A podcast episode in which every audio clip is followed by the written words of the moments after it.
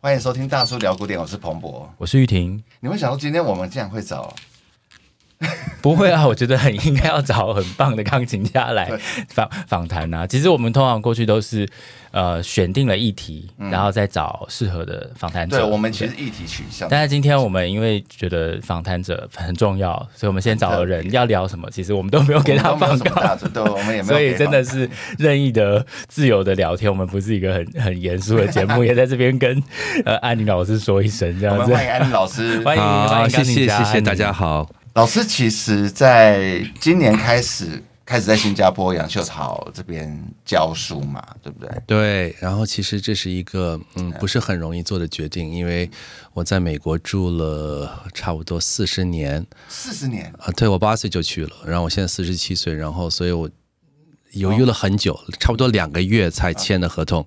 啊、可是去了以后，我我知道我做的决对的决定，因为啊。呃学校非常好，非常呃 supportive 啊，然后我觉得大家都非常呃专业，然后学生的态度都非常好，所以我很开心在那里。杨秀草在亚洲是一个非常我觉得声誉极高的学校，就是算是音乐学院。对，那你觉得就是我先，其实今天本来是想要先聊那个大赛，就是老师参加过那个伊莎白大赛嘛，我们先把这个放一边。我好奇就是老师在。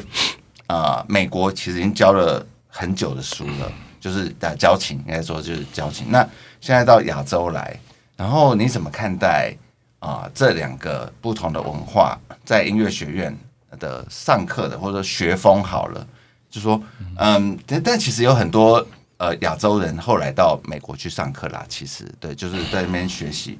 你觉得先说这两个地方给你的就是。对于嗯学琴的这个背景环境有什么你觉得很很明显的不一样的地方？我要是呃开玩笑的说，在亚洲的学生大部分百分之百都是亚洲人，在美国只是三分之二，所以我最好的学生也都是来自于台湾、中国啊这样子，所以。在这方面没有太大区别，可是就是说学风的话，我从学校就比如最近我刚在小秀草待了三个月，跟美国，呃，在亚洲做事情是非常规则的，然后时间是都是很快很利索做事情。在美国，哦，你要觉得跟老师说哦，我心情我想再多拖一下，或者我不想今天来听考试，或者都是很很比较弹性，对，非常有弹性，而且。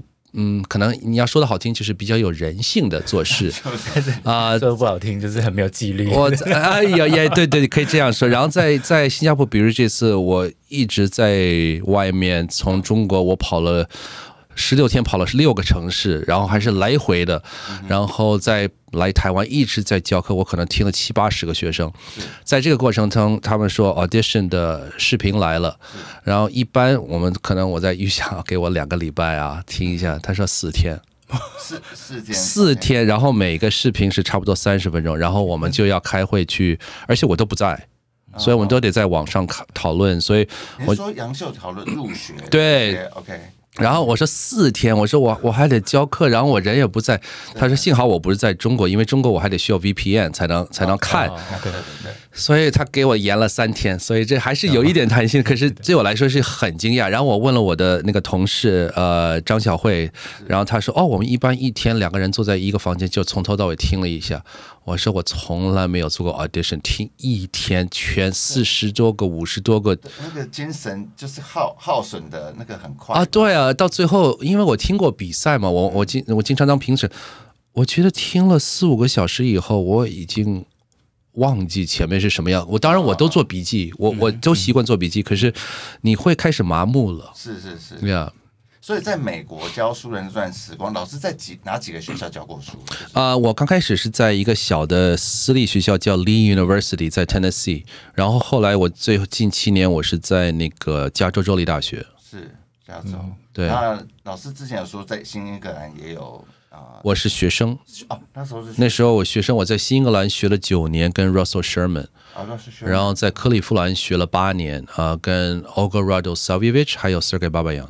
是给爸爸啊，Yeah，OK，我我我他我是他刚开始教书的第二年当了他的，No，我开始的时候他是他第一年哦，可是正式是第二年才开始，所以他那时候是很年轻，可能三十二三岁吧。哇，OK，对啊，CK 爸爸养那么年轻，不是，当然每个人都年轻过。对，他 他在我的心目中就是一个已经算是，你想那是九三年啊，啊，一九九三，对，啊，九四年，九四年，所以那不就三十年前吗？对，三十年前。对啊，因为他前阵子有，哎，几年前就是疫情前有来台湾演出过，那时候看他已经就是对有些年纪了，对，很不一样的 Sergey 了。刚刚有两个细节，我很想请问安宁老师，就是说，你因为你是好不容易才决定到新加坡去，所以到底是什么样有没有一些关键的原因让你做了这个决定？因为我觉得会从待了这么久的地方。到另外一个地方，应该会有一些呃很重要的一个一个什么样的原因？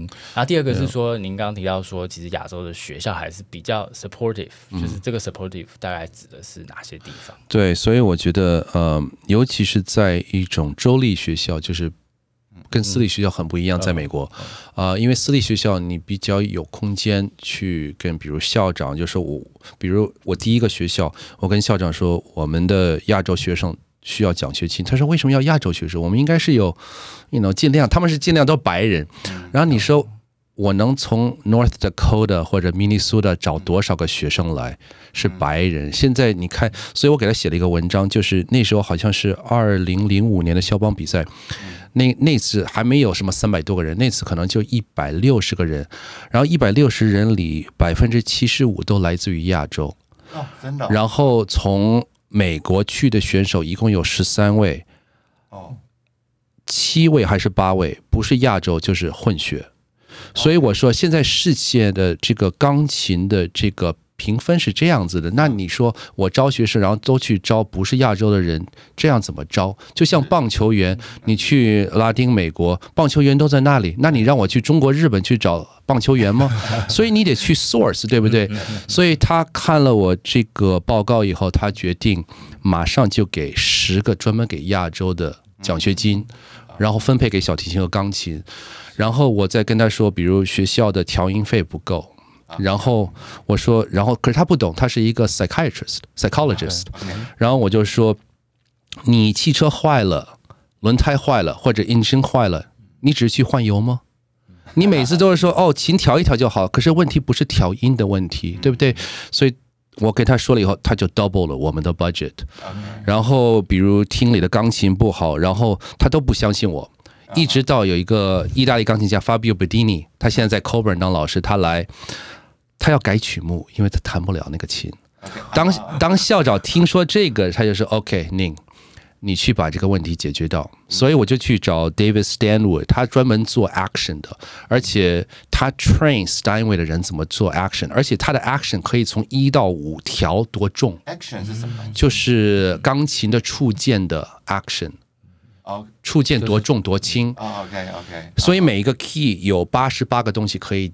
对，啊，不是八十八个，sorry，三十二三十多个东西可以去呃 adjust，所以他就是专门在 action 上是专家，所以我们花了一个礼拜的时间，他拿了三个不一样的 action 来，一个是从 Montreal 的，一个是我们就是 Hamburg 用的 Renner，还有一个是 Abel，以前也是给 Renner 工作的，所以三个琴他只修一个音。一个降 B，然后让我去试这个音，看哪个音色和触键最好听。然后，所以这么用心。然后呢，他每一个 key 都有一个小重量放在那个键，他看多深，然后他都量好。所以这种专家就是让我感觉这个校长非常 support，他就是信任懂这行的人去做。那样，我到公立学校什么区别？我想做同样的事情，奖学金。刚开始还给我一些，然后我找到一些四五个，把 Tennessee 的最好的都转过来，然后包括再再一些新的，再过几年换了系主任。我那年二零二零正好疫情那年，我招了六个非常好的学生，他们第一目标就是来跟我学。我们连奖学金的回信四月一号都没有回，他们全都已经拿到别的学校的 offer，我最后只招到一个。然后后来我才发现，这个系主任他说，你学生够就行了。不不需要质量，不需要好，所以我从二零二零就开始有点灰心，我就觉得那我这么努力在做什么？大家只是觉得哦，我们只是冲一个数字，然后能报告上面大家都拿薪水就好了，所以我觉得我一生应该是算蛮用功的，然后一直有好的机会跟好老师，然后演出比赛，很多经验，我觉得我都没有用到。嗯，所以我可能手上也只有个四五个、三四个 OK 的学生，然后剩下的真的我可以就是说不应该学钢琴的学生，可是有冲到数字，哦，所以我说的很坦白了。可是这个事实就是这个样子，很多呃国立啊，什么时候叫国立？那这是公公立的学校，都是这个情况。所以你看，每年来到亚洲的老师有多少个？各个学校都是不停的，你尤其是呃大大陆的学校，你看那个大师课排的，真的恨不得一个礼拜两个大师课，全都是从国外来的，就是希望可以招到一几个好学生。所以情况是这样子的。所以我觉得到了新加坡，我第一我不用去说服人家哦，你一定要来我学校，人因为以前在加州，人家都是冲我而去的，现在他们想去这个学校，反而。就感觉，而且大家都是全额奖学金，所以在这一方面没有问题的，没有招生的困扰了。对，而且可是就是说，我现在可以比较用我所学的东西。我觉得我到了这个年龄，我其实就是想做有意义的事情。不要，我觉得时间是非常流动的，非常快。然后我觉得我我真的是想恨不得每分钟每个小时都在做我觉得有意义的事情。是。但你从我觉得从学琴的一开始就做了一些非常有意义的事情，包括参加比赛。参加比赛这件事情，其实对所有学音乐的人来说是又一其实一点都不甜蜜吧，其实挺痛苦的事情。对，我其实，在自己在带音乐家来台湾的时候，我私下其实都会问他们对于比赛态度。我觉得比赛每个人每个职业音乐家，其实对于尤其对于现在这个现在二零二零年代的。现在的所有的大赛，跟其实，在你参参参参加那个呃 Elizabeth 的时候，是一九九九年嘛，对不对？对。所以那时候的比赛，嗯，你对比赛想法有什么转变吗？你当时在参加比赛的时候，你是抱什么心情？我觉得每个人在比赛的过程是不一样，因为小时候比赛就是。一半好玩，一半我本来就是一个比较有竞争性的个性，嗯，所以不管是你跟我下棋，还是打电动游戏，或者打篮球，我都想赢。我我以前太太都跟我说，你要再这样，没有人跟你玩了 啊。所以小时候呢，因为我在学校是应该是算比较好的学生，所以可是呢，我们比赛很少。一年就比一次。你说在中国的时候，没有没有，我八岁就离开中国了，所以我说的是在美国。可是我们每次比赛的时候都是全国，要不就是国际比赛，所以每个比赛都是蛮大的，所以都都得去 travel 的。所以那个时候我真的就是想知道我真正有多好，因为我知道在学校只是一个小地方，克利夫兰嘛，当然虽然是好学校，可是。每次出去哦，我一看哇，这个孩子这么厉害哦，这个孩子整天练十个小时不上学，可是我就觉得每次我都有得奖，所以给我自己一些信心，就是说。但你们有挫折过吗？就是在当然有挫折过。我以前很爱打篮球，我十岁。比 Stravinsky 国际比赛之前一个礼拜把手戳了，然后我爸给我贴膏药，抹什么那个老虎油，然后还包那个 Saran Wrap，好像这个有效，他也不带我看医生。然后我这样子拿了第三名，然后可是我十三岁的时候状况很好。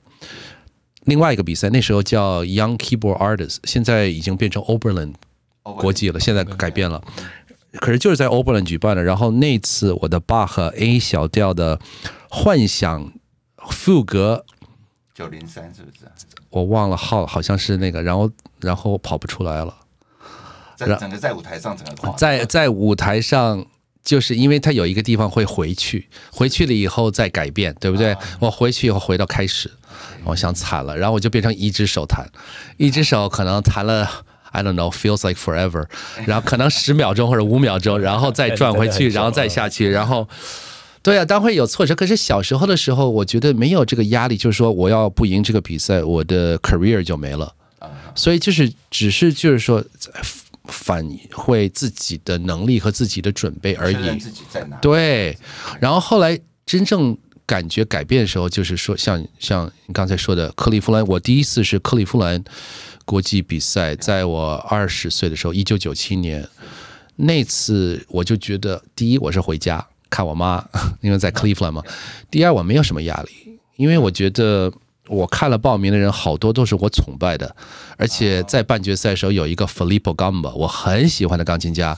我听他弹，我说哇，这是这是大师，我是小孩子，他没有过，我过了，我就觉得很惊讶。而且那次我 Corelli 还背错了一些，因为我真的没有于充分的准备，因为我觉得我不可能进第三啊，我进我觉得我不可能进第三轮的，所以我第一、第二轮都准备不错，然后第三轮。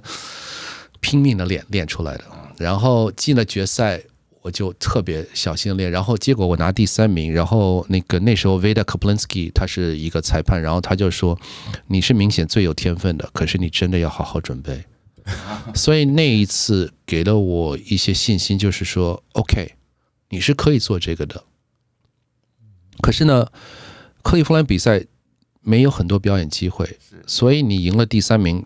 只有一场，所以等我到了我的高大四的时候，我蛮沮丧的。我就觉得我已经练了这么多年的钢琴，然后我现在怎么样？考 Masters，然后又怎么样？然后我爸说：“哦，你就到我这边来跟我教小孩子好了。”这样，因为爸的职业是钢琴家，他也是钢琴家。然后我就想：“哦，那我要教小朋友，我这么拼命练这些干什么？我早就可以做到这些了。”所以我就开始，我记得就是。第二个学期就是最后一个学期，我不想练琴了。然后我那时候在练 Brahms 第二协奏曲，然后我们都是学曲子很快，就是一个礼拜一个乐章，要是大曲子的话都是背下来的，所以应该是一个月就完成了四个乐章。我练了两个月，练到我老师 Mr. Sherman 说：“Ning，你是不是要想改行业？是不是要开飞机或者什么？”然后 练到自我怀疑就对了。对，我就觉得我在练什么呢？我给谁弹呢？然后他那个时候说，我们有五个同学要去报伊丽莎白比赛，你要不要就去一次？因为我从来没去过欧洲。可是我要感谢克利夫兰国际比赛，因为我拿过第三名，我不需要去参加 pre-selection，所以 pre-selection 是在那里是要去比利时的，然后有一百多个人，然后从那一百多个人里呢，他们好像选了八十个。然后再加上我们二十多个，就是得过国际比赛前三名的人，算种子选手吧。对，所以就第一轮有一百，I don't know，一百出头了。然后我再看抽签的时候，我都吓呆了，因为那时候没有网络，你都不知道谁去，你只到了那里才看到。然后 Alexis s o t a n o f c l y b u r n 第一名，Maxim Filipov 好像是加拿大第一名，啊。好多呃，那是 Vitali s m o s h k o 是全世界第二名，他每个比赛都拿第二名。Busoni、Leeds、Caminati 也是，反正全都是大赛的。然后我觉得哇，我可怜的一个克利夫兰第三名，我有希望吗？所以，可是那次怎么准备的呢？我就是把第一轮准备的非常好，第二、第三轮也都是一些旧和新曲子混的，因为他们有指定曲，你要弹比利时曲目两首。一个是为比赛写的，一个是就是以前的比利时曲目，所以你要准备很多。比如第一轮是四个练习曲，加上巴哈，加上自由选择，然后他们一个小时之前才告诉你你弹什么啊？一个小时之前，嗯哼。所以他跟那时候跟我说的是，第一轮就这么做啊？每轮都是这样做。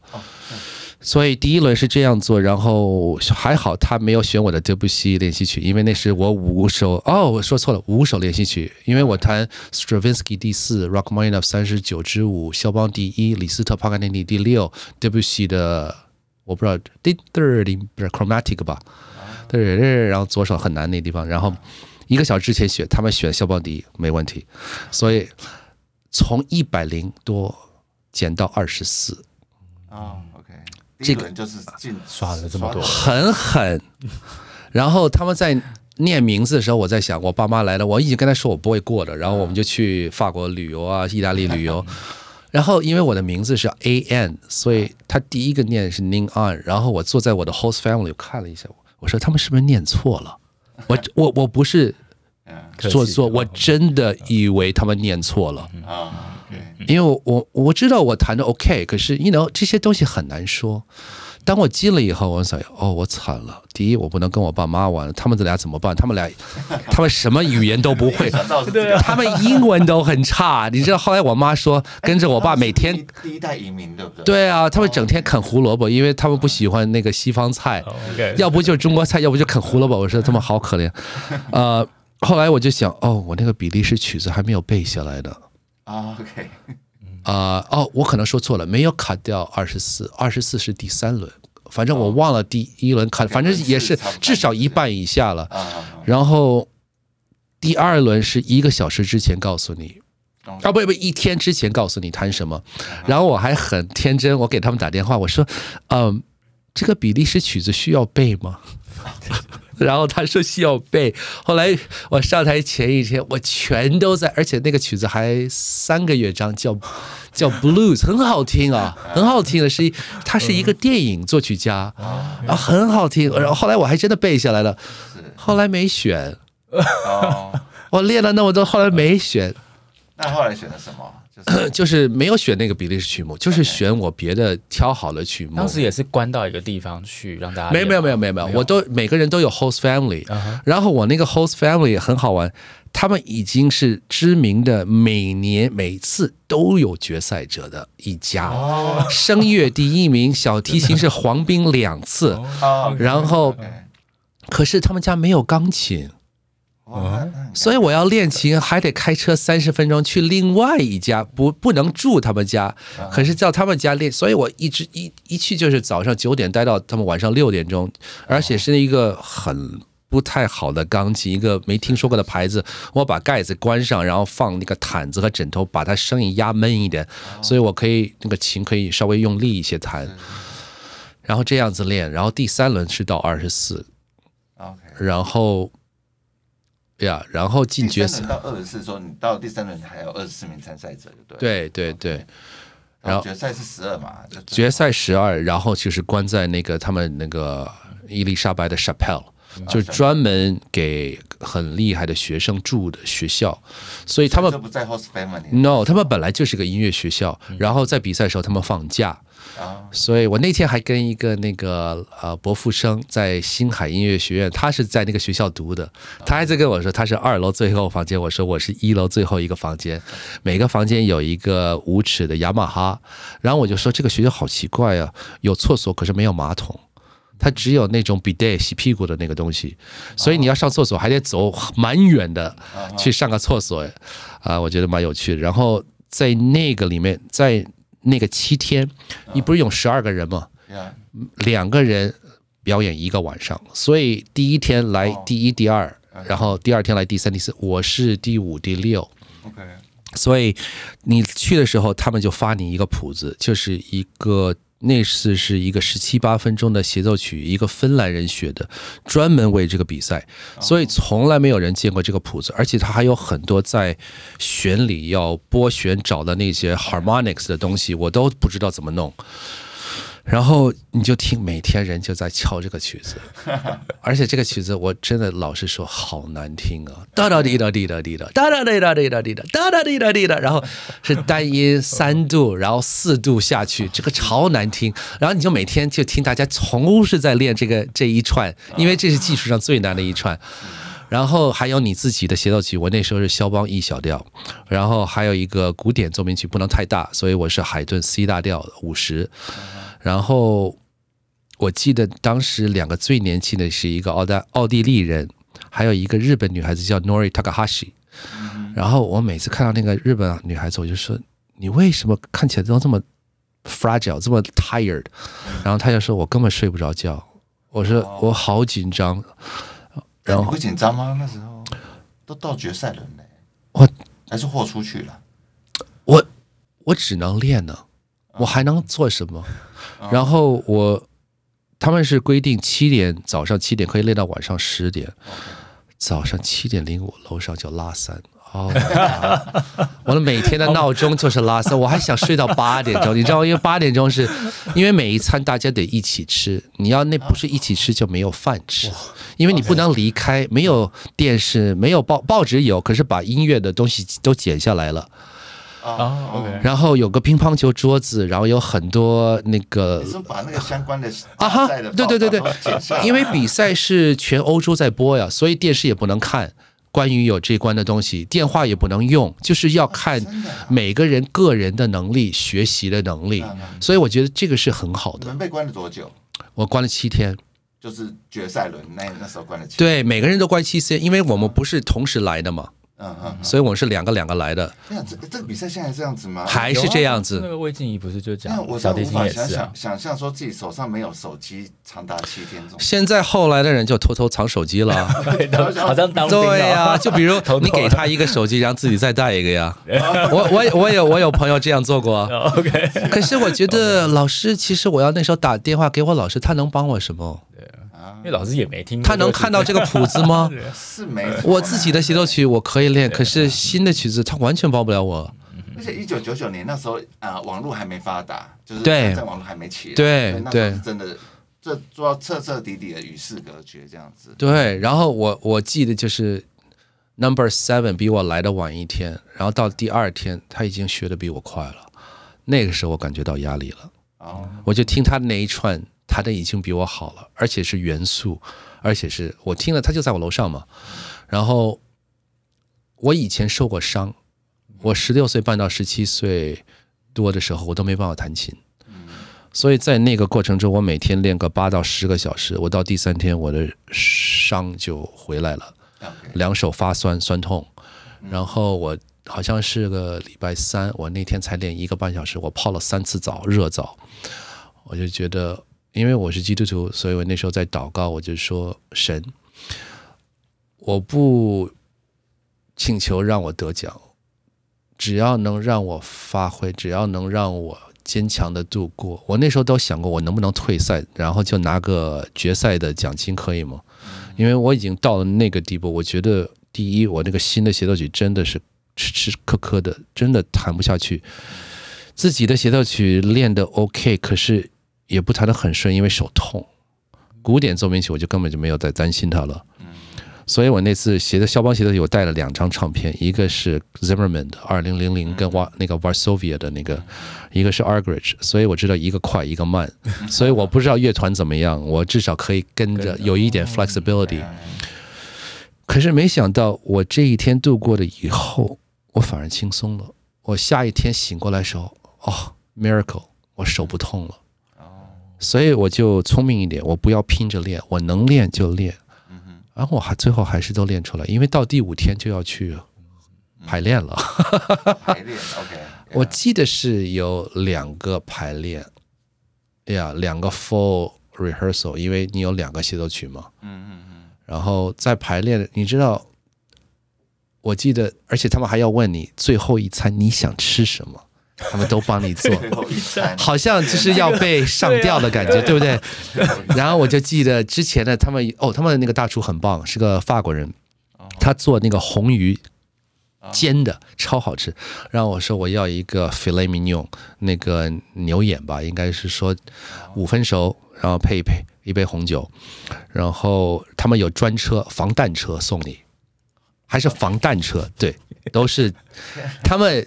就是欧洲的比赛都是非常呃，怎么说 serious 的，就是说记者的采访、电视台的采访，尤其是像肖邦比赛也是，就是全欧洲直播的，就当时也都全直播的。然后什么人看呢？Mitsuko Uchida 会去看。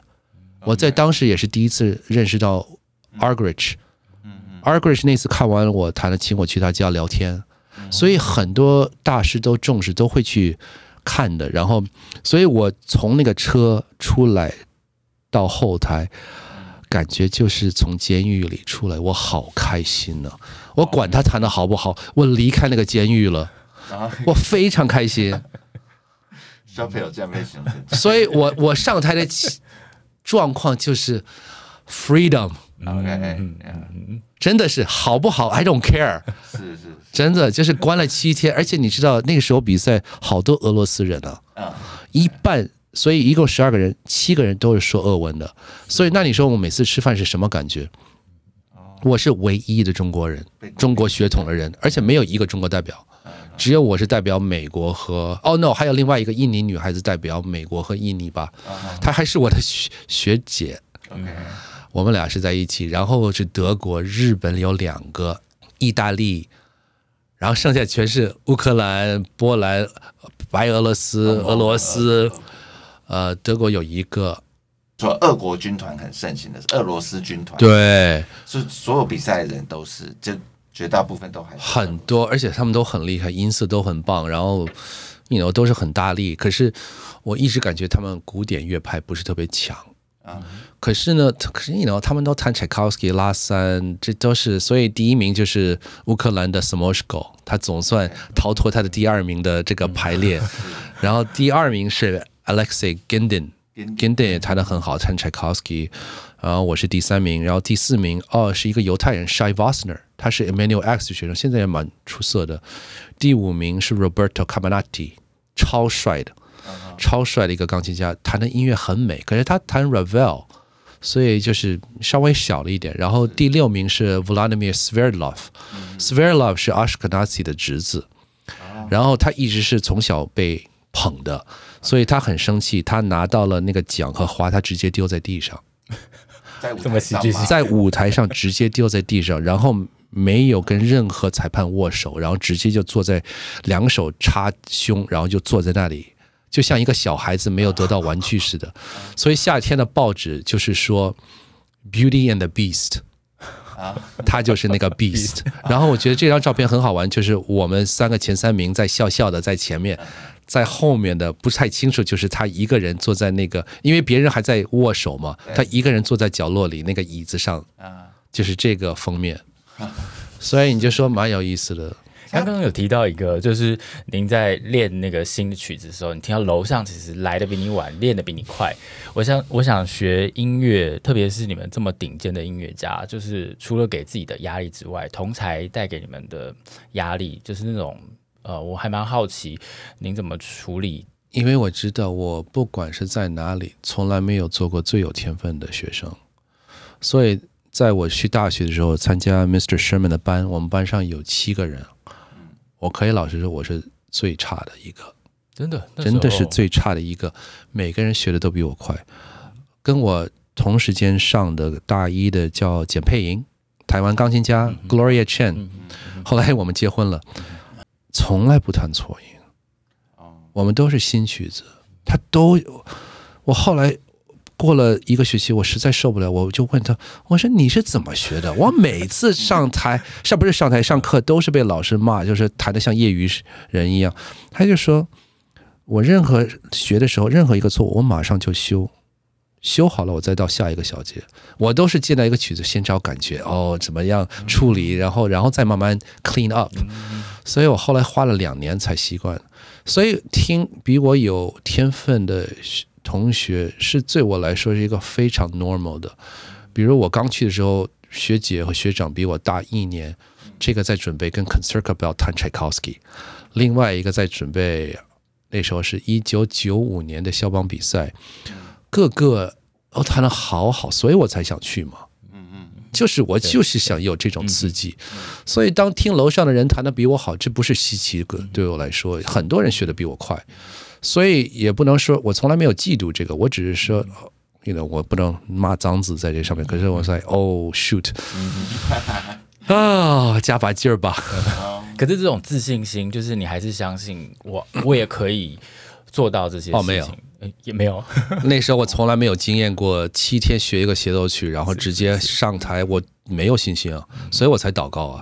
所以就是在基督徒上，就是说把事情委托于上帝，不是说自己能承担，因为所有我的天分也是不是自己来得到的，机会也是信仰上，在信仰上，所以在这方面。倒是蛮有帮助的。嗯，刚刚你有提到，就是说你你在练一首新曲子的方式，是你先进入那个曲子，先去找感觉，然后再去 clean up 一些技术上的东西。那是小时候的作风，所以之后没有这么做吗？没有了。在教现在你的学生，不是用这个方式。当然，你要知道知道一个大概期，你可以听或者你可以 read through。可是当你练的时候，不要从头到尾过呀，不要很快就加速，不要马上就两个手。都都清楚线条，清清楚句子，清楚结构一些，所以你有个目标再去练呢。要不你都练了半天，不知道在练什么。嗯嗯，对啊。所以你现在如何教你的学生？如果说你要练一首新曲子的话，最重要的第一步是什么？第一步你要知道这个曲子在说什么。你有没有了解这个曲子写的时候是什么样的时代？这作曲家的生活那个时候是什么？他旁边的作品是什么？从这么广的慢慢再细细的细的细的细的，然后比如说这是一个，比如说船歌，那有什么人写过船歌？船歌是什么样的风格？什么样的节奏？门德松的船歌是跟肖邦的同一个大 F sharp 大调，这有什么区别？呃，肖邦有没有去过威尼斯？没有。那他怎么知道这些风？所以就是说背景知道以后，然后再进这个曲子的时候再去看是。你在教亚洲学生的时候，会不会觉得他们对这一块感觉比较匮乏？是啊，所以就是尤其是我去中国的时候，很多家长就说：“老师，我们都没听过这一些。”或者我去直接说谱子上的一些编号，比如就是很多时候肖，尤其是肖邦，他写这种渐强渐弱的型号。跟渐强渐弱完全没有任何关系。他写渐强渐弱全都是用那个字 crescendo 和 diminuendo。他用那个就是那种 open 的三角形，那是方向 rubato。我相信百分之九十九的不管在哪里老师都不知道。所以我小时候听肖邦的唱片，然后我看着谱子，我就说怎么没有人跟着谱子？就比如第一即兴曲滴答滴答滴答答滴滴滴，他写一个渐强到最后一拍，谁这样弹？滴答滴答滴答答答滴滴，滴答滴答滴答答答滴滴，他是最后渐慢，先往前，滴答滴答滴答答答滴滴，咿呀答答滴答答答滴滴。所以你从各个曲子，所以我最近就是用船歌来做这个演讲。然后还有就是说，像比如说连线，我经常问学生连线什么意思？说连，然后划线那个啊哈，然后我就说我给他肖邦第三本了，我说在这个几个小节没有任何连线，肖邦写 legato。然后在前面一段，他有连线，他还写 legato。那你说这是什么意义？所以连线是句子的，所以要是全都是连，就比如一个夜曲，那干嘛要分两个小节连线、四个小节连线、一个小节连线、两拍的连线？何必呢？那不就从头到尾一个连线，一个整个一个十六个小节的连线？所以我说这就像一句话，比如两个字的连线就是 “daddy 你好”，第一个字，三个音的连线。你好吗？吧哒滴，四个音，你叫什么？吧哒滴的，四个、五个、六个、七个、八个以上，都是差不多四分之三的一个比例。就像一个四个小节的句子是第一般张力最多就第三个小节，然后马上就，所以你知道有几个学生这样想？我可以说是差不多是零。老师都怎么教？这个这里要渐强，到底是什么时候渐强？他们都一般学生渐强都太早。渐慢也都太早，渐弱也都太早，所以真正需要到渐强的地方，已经要不他们就很暴力了，要不就有时候还渐弱了。就是说，然后你再好奇为什么听起来都不对劲。所以光是从最基本看谱子，我现在一直在强调怎么看谱子，不是说因为为什么别的学科都可以说二加二等于四，为什么？二乘二也等于四，为什么？教你这个过程，不是说二加二就是四吗？你就背下来就行了。这个曲子这里渐强，你就这样子弹；这里曲子风格就是要加快，你就这样弹。我觉得这是好无道理的教起呢。所以你觉得读谱是硬伤？现在对于不管亚洲学生或者是现在的学生来讲，其实，在练琴读谱这个过程，好像他们是直接跳过去的。好像在南意大利开车那个红灯是个建议。对，所以谱子上的东西都是一个建议，所以我没有懂这些原则的时候，我一直三十三岁的时候才懂的。那当时老师是因为呃自己慢慢领略到文献，还是遇到了一部分老师，另外一部分是看了一本书，而且还是我的同学的书，同学写的书，跟 Sherman 学的 New England 学一个 Roberto Polo，一个意大利人。可是我早就有这个感觉，我每次听大师弹，我就觉得没有人按不了谱子，所以我想，OK。要造大师的话，你一定也比肖邦所写的做的还好，这才是大师。我就觉得，所以我就到后来弹肖邦，我我就不看谱子了，因为我觉得这个谱子没有任何帮助。后来现在我看了以后，再看啊、哦，我好笨啊，全都是大师，全都是在按照谱子弹，真的是实实确的按着谱子弹，我都有点担心，因为这些观念是失传的。然后现在的老师，包括我老师，他教我的时候，他也从来没有 explain。我也好奇，他知道不知道？他只知道这个音乐是这样做的，可是他说的都是对的，可是他也不按谱子的，等于这个原理背后的这个原理，我们都失去了。所以我建议大家，你可以借亚马逊去看《The Secret of Musical Notation》，作家是 Roberto Poli，P-O-L-I。呃，虽然不用去全读啊，因为他就是到后面很多很多很多例子，包括海顿、贝多芬、莫扎特。一直到有些时候，连 Rachmaninoff 我觉得都是这样子。可是二十世纪就没有了，所以我们开始学琴的时候，不都是用二十世纪的小朋友的谱子吗？所以我们的印象就是这就是渐强渐弱，所以我们是反用了，把二十世纪的了解放在十九世纪和以前的音乐。对对啊，对。但你要把就是啊音乐的历史也要放进来，就是说你身为一个弹奏者，你要去理解。那个时代的变化，对，而且国外、国内、国外一直我觉得最缺乏的，就是乐理老师讲乐理的，嗯，那个 analysis，历史老师讲历史的要记住的东西，钢琴老师在讲钢琴的。所以有一次我最近听了一个演讲，一个老师特别来我们学校讲巴哈，然后他就是从和声来分析，然后我说都很好，然后我说 so what？你说这个和声是这个 key，然后这个是 resolution，那你建议学生哪一个和声要多一点，哪个和声轻一点？他这就不说了。我说，当你没有把乐理和历史和钢琴放在一个三角，而且是 connected 连接的，你没有办法用。所以为什么我刚开始就说我说的怎么教学生？你了解肖邦写前奏曲的是什么心情？为什么那么多雨滴的声音？为什么有钟声？他写。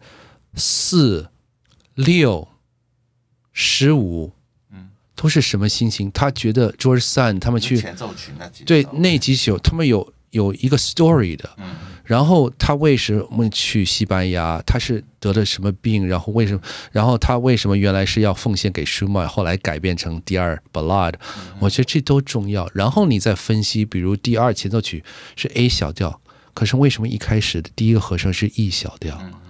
为什么那么模糊的 harmony，让你感觉就是好像他当时的那个海上雾，因为他是冬天去的，有那个雾坐船的感觉，所以那你这些都没有，那你没有连接起来，那你就跟学生怎么样？踩弱音踏板，多加点踏板，弹轻一点，然后 balance 上面的音。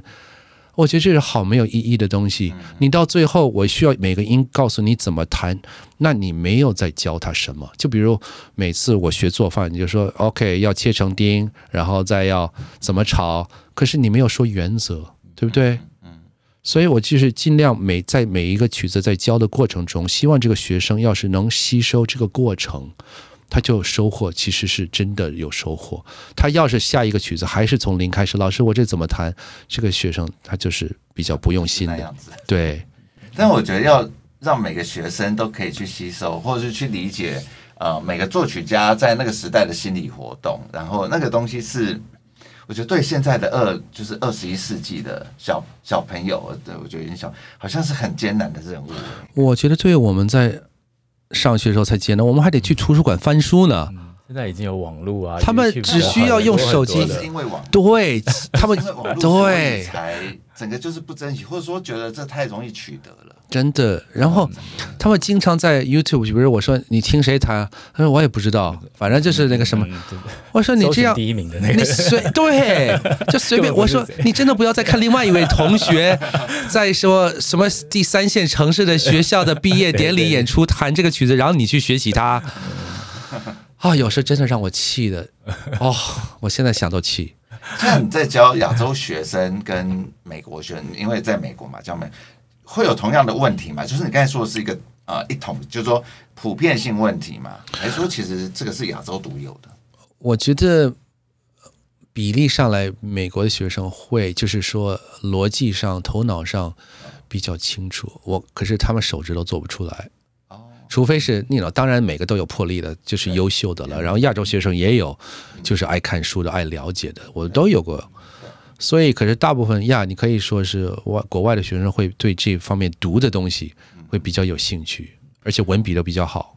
哦讲回来，您的就是过去的 career，我自己的从旁观察是觉得，好像刚开始出 出道的时候比较多是可能古典，然后以及浪漫。那这几年好像还蛮多。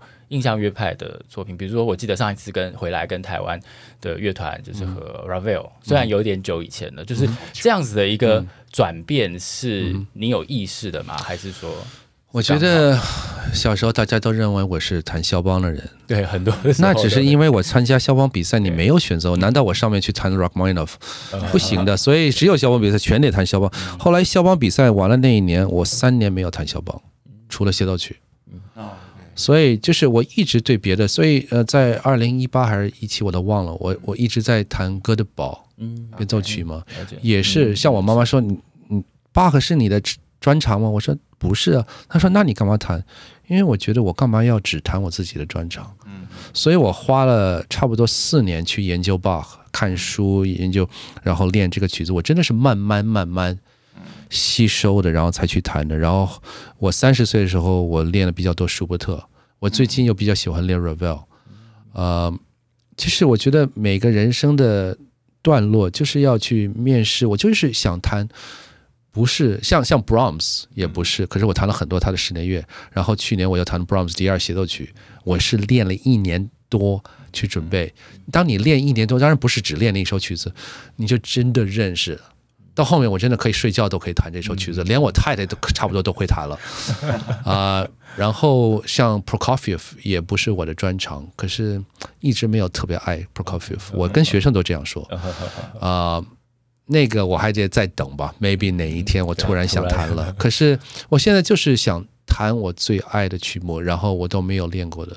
是是，您刚刚提到说那个练习曲在选的时候，就是伊丽莎白那个大赛，其中有讲到 Stravinsky 当时怎么会选这个曲子？哇，其实有好多练习曲很棒的，Prokofiev 有四首，Bartok 有三首，那时候还没有那个 Ligeti 或者 Unsuction 啊，所以。我老师很厉害的，就是他让我们弹很多二十世纪的曲目，像像对像简佩莹就会弹熊白鸽的协奏曲，然后我也听他弹过 Violin Fantasy，我也听过 Christopher Taylor 弹 Roger Sessions Sonata、Carter Sonata，Catherine Chi 弹 Boulez Sonata Number Two。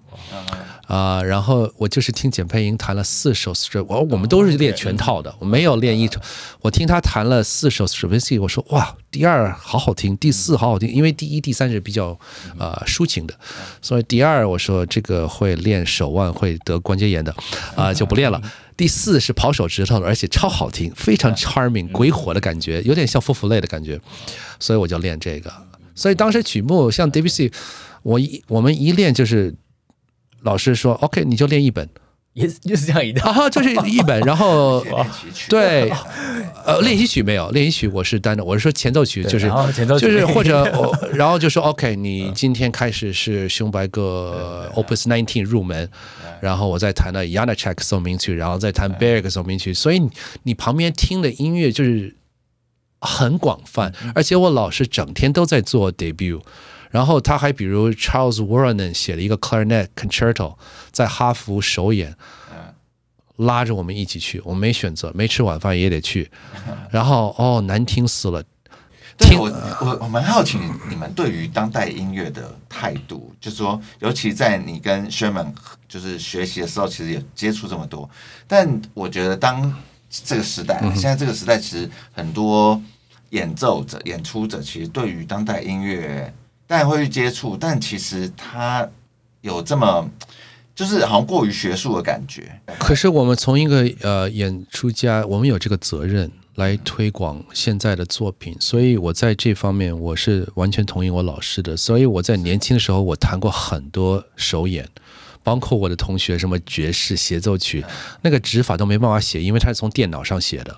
所以呢，我说你怎么，你给我一个指法可以弹你这个速度，这个音，他说我也做不了。他说你就你就随便弹吧。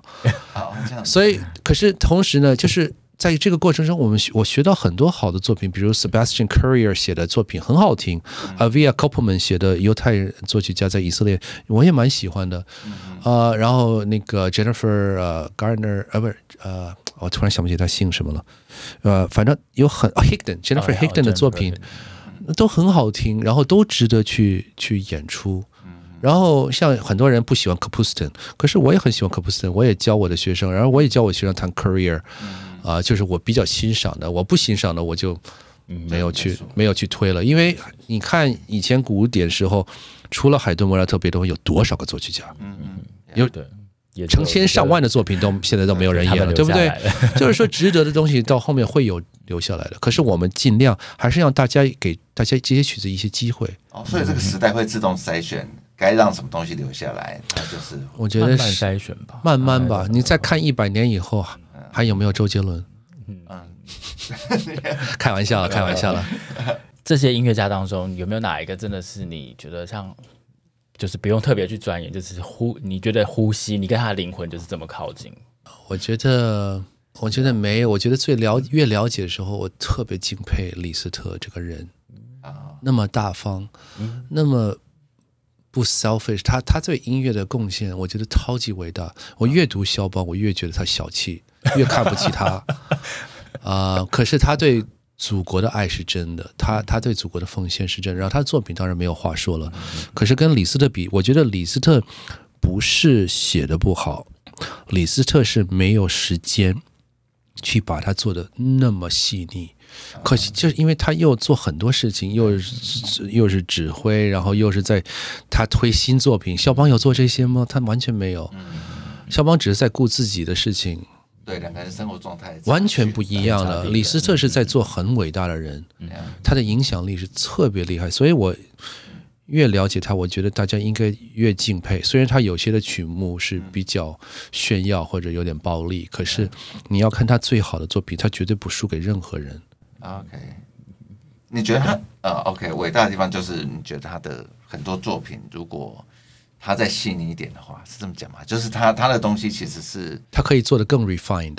OK，而且你看他做多少，他你知道他一生教学从来没有收过一分钱。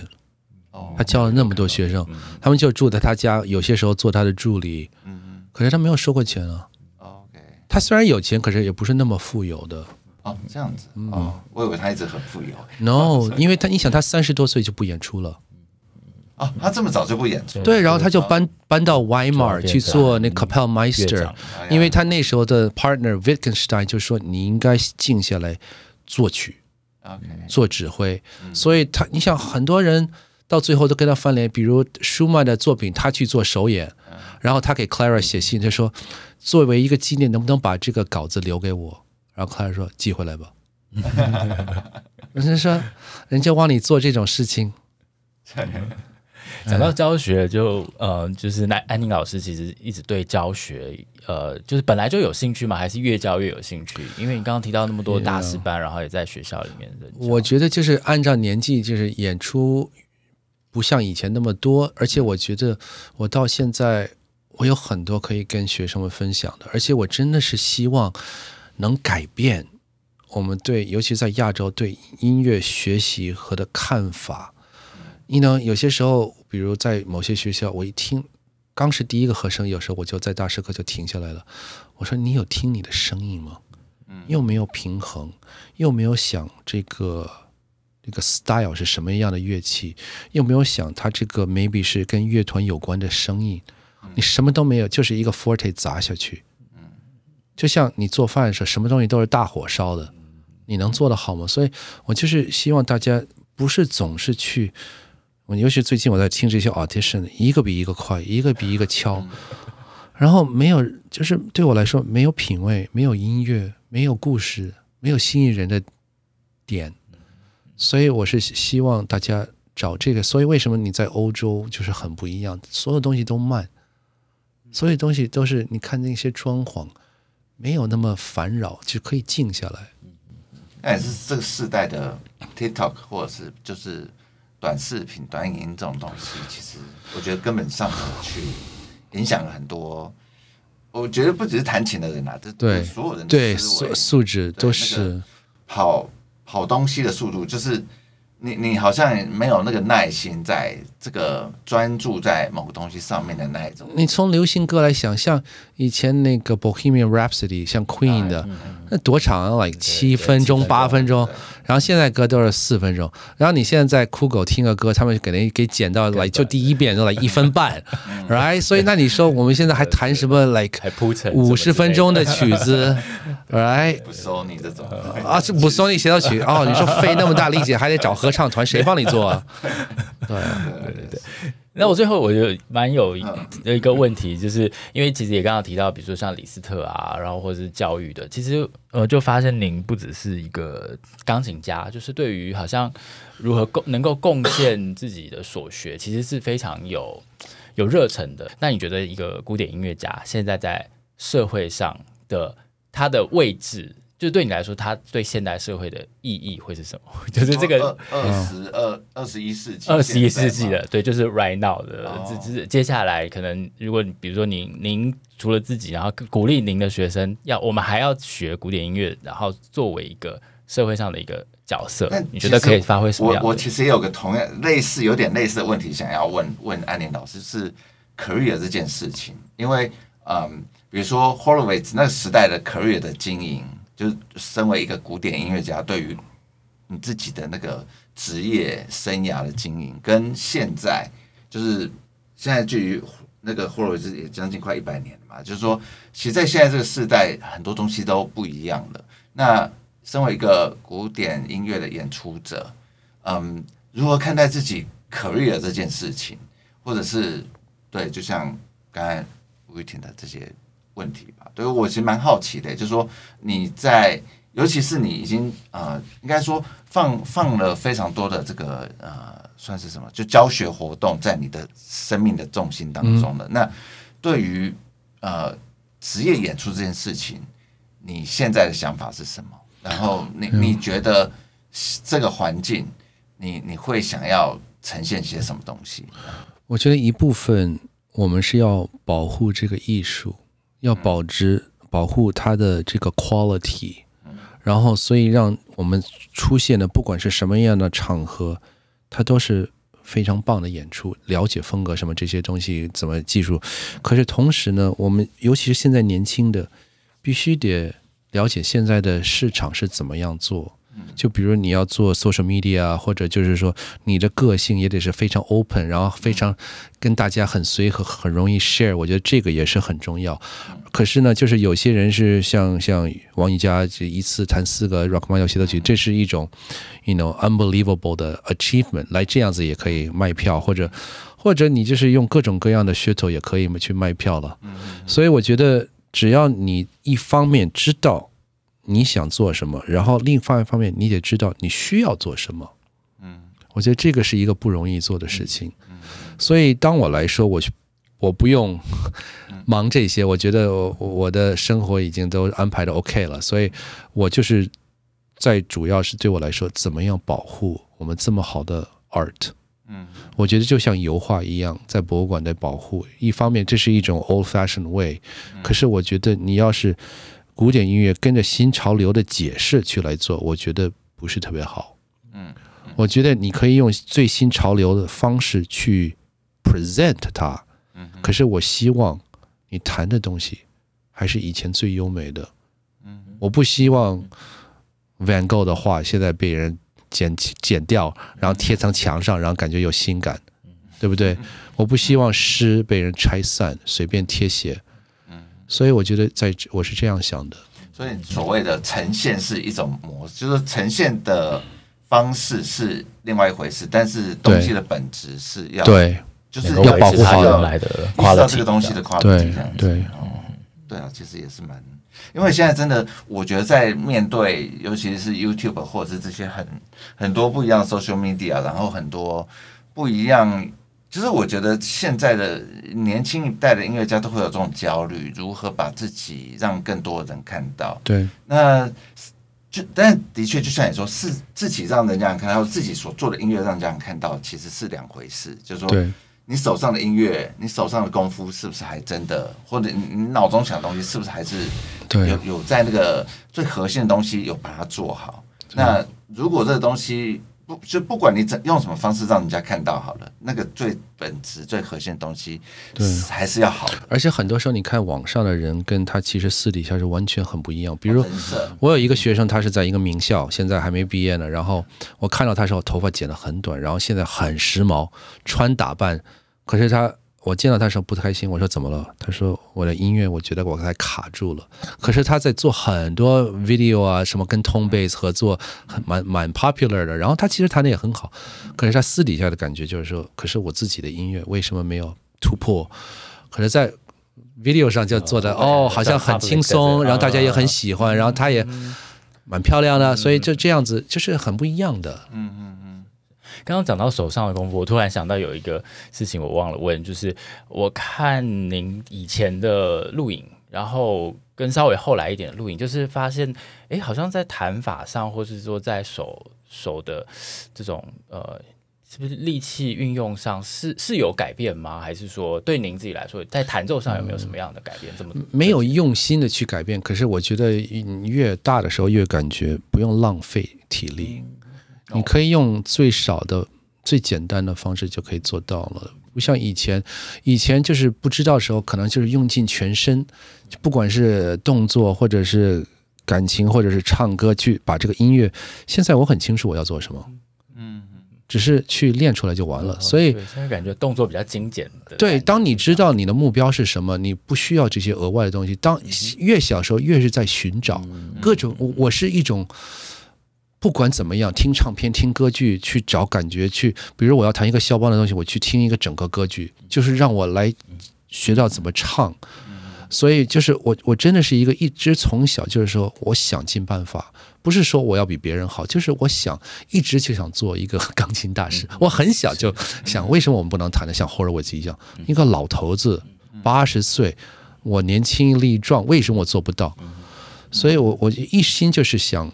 把音乐做好。嗯，谢谢安宁老师到我们节目来给我们那么多，我觉得蛮精彩的分享啊。我觉得要听到钢琴家去去把这么多东东西挖出来，完全没有什么官方的语言，就是很诚我也不会说，我也不会说。